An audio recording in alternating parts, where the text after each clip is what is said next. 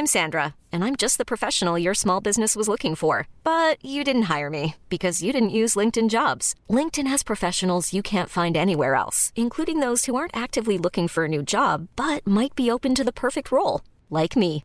In a given month, over 70% of LinkedIn users don't visit other leading job sites. So if you're not looking on LinkedIn, you'll miss out on great candidates like Sandra. Start hiring professionals like a professional. Post your free job on linkedin.com/achieve today. Salut, c'est Victoire Tuaillon. Ces derniers mois, avec mon équipe, on a travaillé sur une série exceptionnelle. Ça s'appelle 20 milieux sous ma chair. L'autrice, Caroline Potier, a exhumé des cassettes audio qu'elle enregistrait pour sa meilleure amie lorsqu'elles étaient ados et qu'elle traversait l'enfer, les violences que lui infligeait son père. À partir de son histoire, Caroline Potier, devenue journaliste, a mené l'enquête. Comment on pourrait éradiquer l'inceste?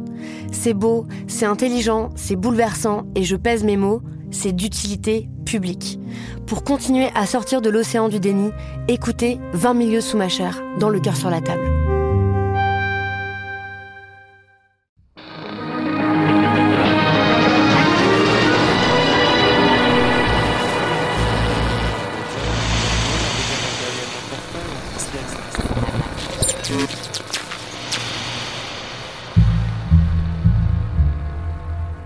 Y a des drames qui, quand ils surviennent un jour, ne nous laissent pas d'autre choix que de nous rendre à l'évidence.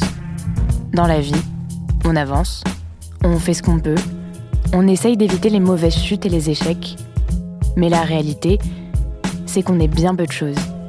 Et c'est fou comme on l'oublie. Alors quand un drame survient, on peut être tenté de se dire, en fait, ça n'arrive pas qu'aux autres. C'était toi hier, et c'est moi aujourd'hui. C'est con, mais c'est aussi cruel que ça. Sauf que, dans certains cas bien précis, on n'a pas tellement tort de se réfugier dans nos a priori confortables. Car c'est vrai, certains drames n'arrivent pas à tout le monde. Connaissez-vous l'histoire d'eux Imad Bouhoud.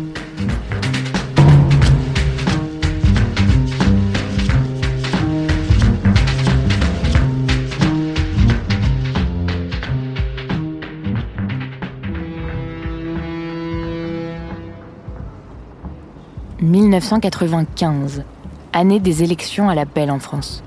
Municipale, présidentielle, Chirac est sur le point d'être élu président avec son slogan La France pour tous, pendant qu'NTM, Assassin ou Akhenaton, Bite de Boule, La Clica ou les Sages-Peaux font entendre d'autres vécus, d'autres points de vue, ceux des quartiers.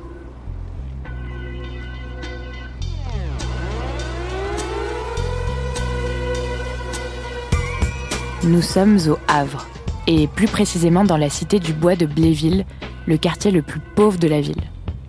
D'ici, on aperçoit parfois le clocher de l'église Saint-Joseph qui dépasse. Mais ni la mer, ni le port, ni les ferries qui vont et viennent ne sont visibles. On ne voit pas non plus le volcan, cette grande sculpture devenue cœur culturel de la ville. Et c'est à peine si on distingue les immeubles cubiques et bétonnés, si représentatifs de cette ville presque intégralement reconstruite après la guerre. C'est là, sur l'une de ces petites collines reculées qui surplombent le centre-ville, que vivent Imad Boud et sa famille. Son père tunisien s'étant installé ici dix ans plus tôt. Imad a 19 ans. Il est chômeur, il vit au huitième étage d'un HLM, dans un F4 avec cuisine et salon. Il dort dans la même chambre que son frère.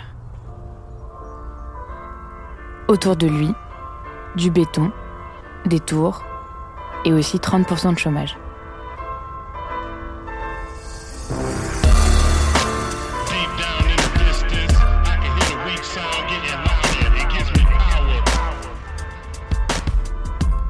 Imad, c'est un gars tendre, calme et gentil, comme s'accorde à dire collégialement sa famille et celles et ceux qui le connaissent. Imad est aimé, il est même le préféré de sa mère, Zouina. Un ado qui prend grand soin de ses proches, notamment de son petit frère. Du genre à aller le chercher après les cours avec une paire de baskets en guise de cadeau. Il a fait sa scolarité sans trop de heurts, va jusqu'au lycée mais ne passe pas le bac. Il veut faire un apprentissage. Son rêve, devenir cuisinier. Il a cette idée en tête depuis l'adolescence et passe son temps à faire des gâteaux avec sa mère qui l'aide et le conseille à coups de mais plus de ci, mais plus de ça. Il aimerait plus tard ouvrir une boulangerie avec elle. Tu feras le pain et je ferai les gâteaux. Des macroutes et des baklava suintants de miel, des tartelettes à la confiture et des gâteaux au chocolat.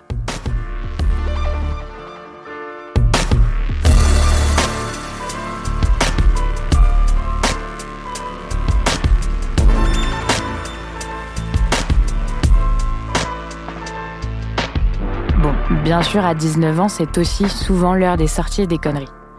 Imad commence à rentrer tard chez lui, plusieurs fois par semaine. Il n'est plus scolarisé et fréquente des bandes pas toujours fréquentables, ce qui provoque un certain nombre de tensions à la maison. En particulier quand il rentre dans un état second, son père, très autoritaire et très prompt à la colère, ne le supporte pas. Un mardi, Imad rentre vers 21h30 trop tard pour son père qui commence à hausser le ton, puis à crier de plus en plus fort. Deux jours plus tôt, il s'était déjà disputé avec lui. Alors ce soir, sa mère s'interpose, pleure, menace de quitter le foyer si jamais il lève la main sur lui. Progressivement, la colère semble s'apaiser. Imad accroche son blouson sur le porte-manteau, mais le père découvre dans sa poche une cigarette. Il se met à hurler et devient violent. Imad s'excuse, mais la situation s'envenime, il est viré de chez lui. Il part seul, en pleine nuit, et rôde vers la gare. Nous sommes le 18 avril 1995. Imad Boud disparaît.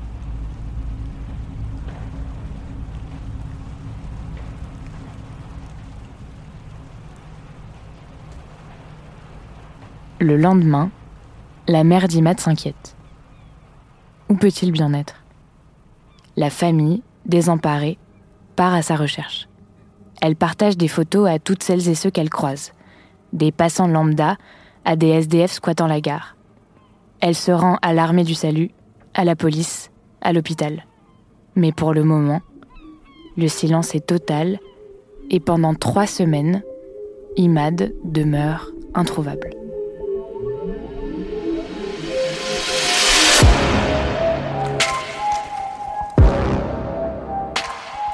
Le 7 mai, à midi, un skipper sort son bateau du bassin Vauban, petit port de plaisance coincé entre la gare et de vieux entrepôts. Il croit voir flotter un cadavre. Les pompiers arrivent et dépêchent avec difficulté le corps d'un homme. 1m78, 65 kg, et la peau largement rongée par le sel, les algues, les crabes et les allers-retours des voiliers qui lui sont passés dessus.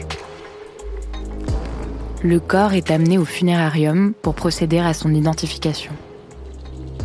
C'est là que les parents d'Imad reconnaissent leur enfant, à cause d'une tache de naissance sur le bras. Qu'a-t-il bien pu se passer? Les enquêteurs privilégient d'abord l'hypothèse du suicide, car après tout au Havre, cela est assez courant. Et puis, quelques jours plus tard, un certain David Bone, déjà familier des autorités pour toutes sortes de délits, est interpellé pour une sombre histoire de chèque volé. C'est là qu'après des heures de garde à vue, on finit par recouper les informations et établir un premier lien avec la mort d'Imad.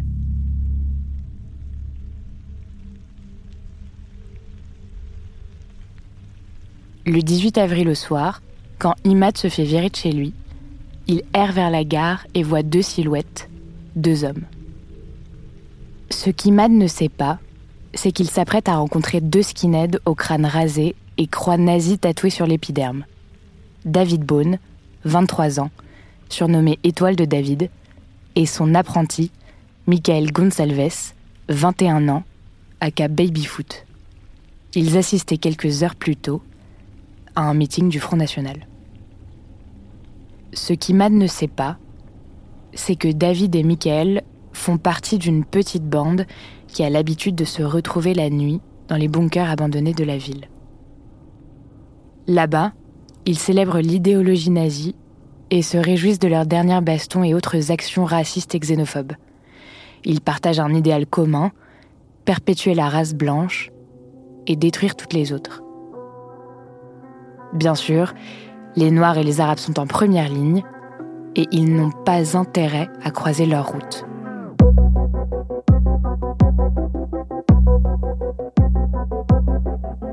Ce soir-là donc, quand Imad approche les deux hommes, il ne sait pas à qui il a affaire. On ne sait pas comment, mais les trois hommes se retrouvent près du bassin Vauban, ce petit port de plaisance situé à quelques pas de la gare. Une rixe éclate et Imad est jeté dans l'eau glacée du bassin sans possibilité de remonter à la surface. Il est ivre, diabétique sans son insuline, et donc dans l'impossibilité ni de se défendre, ni de pouvoir nager.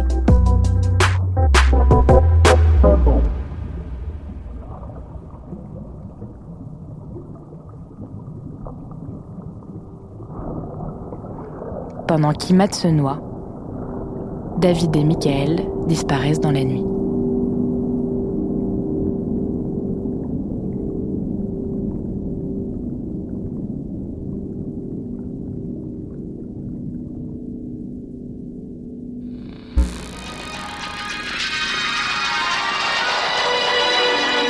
Les titres de l'actualité au Havre, affrontement entre policiers et une centaine de jeunes la nuit dernière, dégâts matériels importants, une dizaine d'arrestations. À l'origine, la mort d'un jeune homme à la suite d'une bagarre. Les uns parlaient d'accident, les autres de crimes racistes.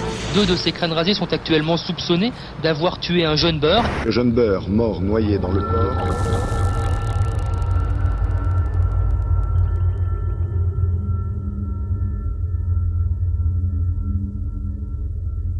Au même moment, les tensions sont Havre. L'emploi de l'expression crime raciste est silencié par peur d'émeute. Mais c'est souvent quand on veut faire taire que ça explose. Mort au skin, amour et paix, tac deux jeunes sur les murs. Ils sont embarqués.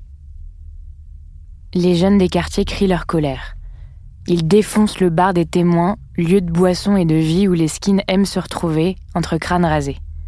On crame des poubelles, des voitures tout en dénonçant le mutisme et l'abandon des pouvoirs publics. Une marche est organisée en mémoire d'Imad.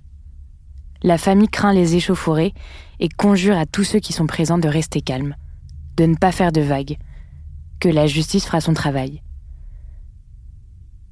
Ne pas faire de vagues alors qu'Imad s'est fait jeter à l'eau, c'est impensable pour celles et ceux qui ont au moins une fois eu affaire à ces nazions. Gaz lacrymogène et pierre, jusqu'à ce que le quotidien reprenne le dessus.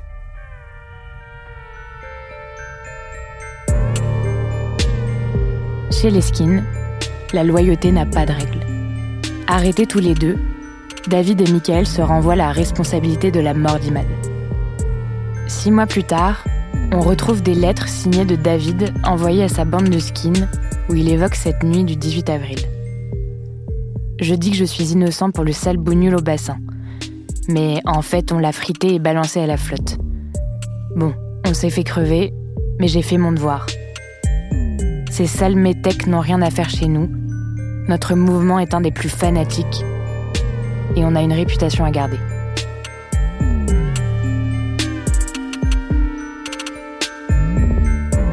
Ce n'est pas la première fois que la haine des skins assassine. Cinq ans plus tôt, au Havre, James Dandoyal, un jeune Mauricien, avait été tué par d'autres crânes rasés qu'il avait forcé à ingurgiter bière et produits toxiques avant de le jeter à l'eau. Et depuis un certain temps en France, au Havre, mais aussi à Paris et à Marseille, les skinheads font de plus en plus parler d'eux, soit par des altercations entre bandes interposées, soit par des filouteries de bas étage, soit par des bagarres, allant parfois jusqu'au meurtre.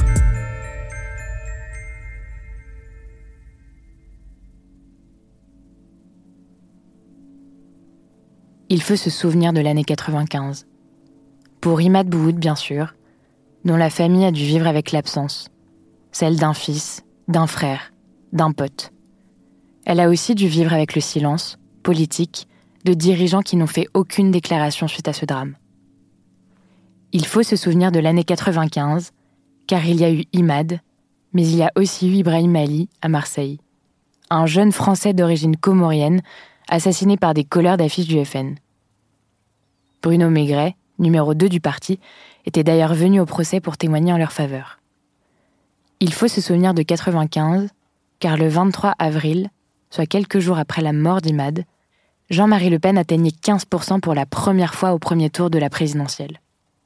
Une semaine après, lors du défilé du Front National du 1er mai, Brahim Bouaram, 29 ans et père de deux enfants, fut jeté dans la Seine par un manifestant d'extrême droite. Le Pen avait qualifié ce drame de simple accident. Fin mai, la haine de Mathieu Kassovitz sortait au cinéma.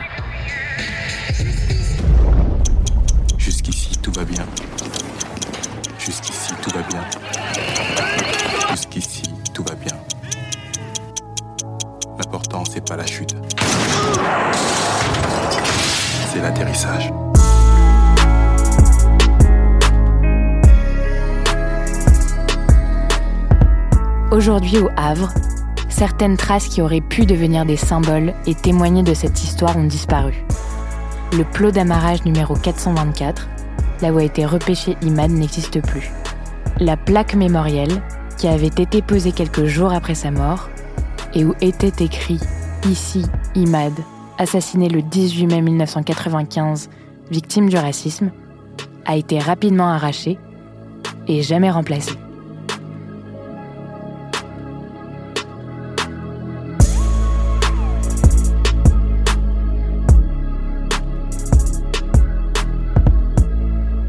Les deux assassins, après avoir été condamnés à 18 ans de prison, sont maintenant libres. L'un est au Portugal et l'autre en France. David Bone continue à cultiver publiquement son idéologie néo-nazie sur les réseaux. Imad est enterré à Tataouine, en Tunisie. Sa famille va le visiter tous les ans, dès qu'elle le peut. Mounira, sa petite sœur qui avait 10 ans au moment des faits, a appelé son enfant Imad.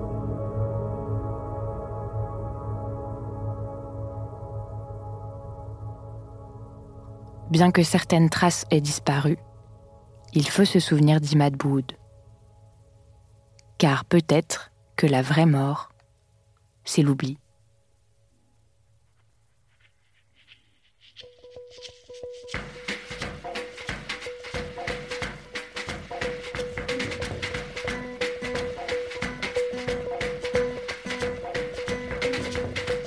Héros de cette histoire, Imad Boud. Merci à Zouina, Boudir et Mounira Boud pour leur témoignage. Merci à Benoît Marin-Curtou pour avoir répondu à nos questions et partagé son enquête. Autrice et narratrice, Juliette Livartowski. Réalisatrice, Solène Moulin. Productrice, Diane Jean. Recherchiste, Marion Lefebvre. Connaissez-vous l'histoire d'eux? Car l'histoire, c'est nous. Chères auditrices, chers auditeurs, ici Thomas Rozek aux commandes du podcast Programme B depuis maintenant 5 saisons et un bon millier d'épisodes. Programme B, c'est le magazine d'actualité et de société de Binge Audio. C'est du reportage, de l'entretien, du documentaire. On y parle autant des Tamagotchi que de faits divers ou de lutte contre la malnutrition. On y retrace la vie et le parcours de celles et ceux qui ont changé notre monde en bien comme en mal. Programme B, c'est toutes les semaines et vous nous retrouvez sur toutes vos applis de podcast préférés.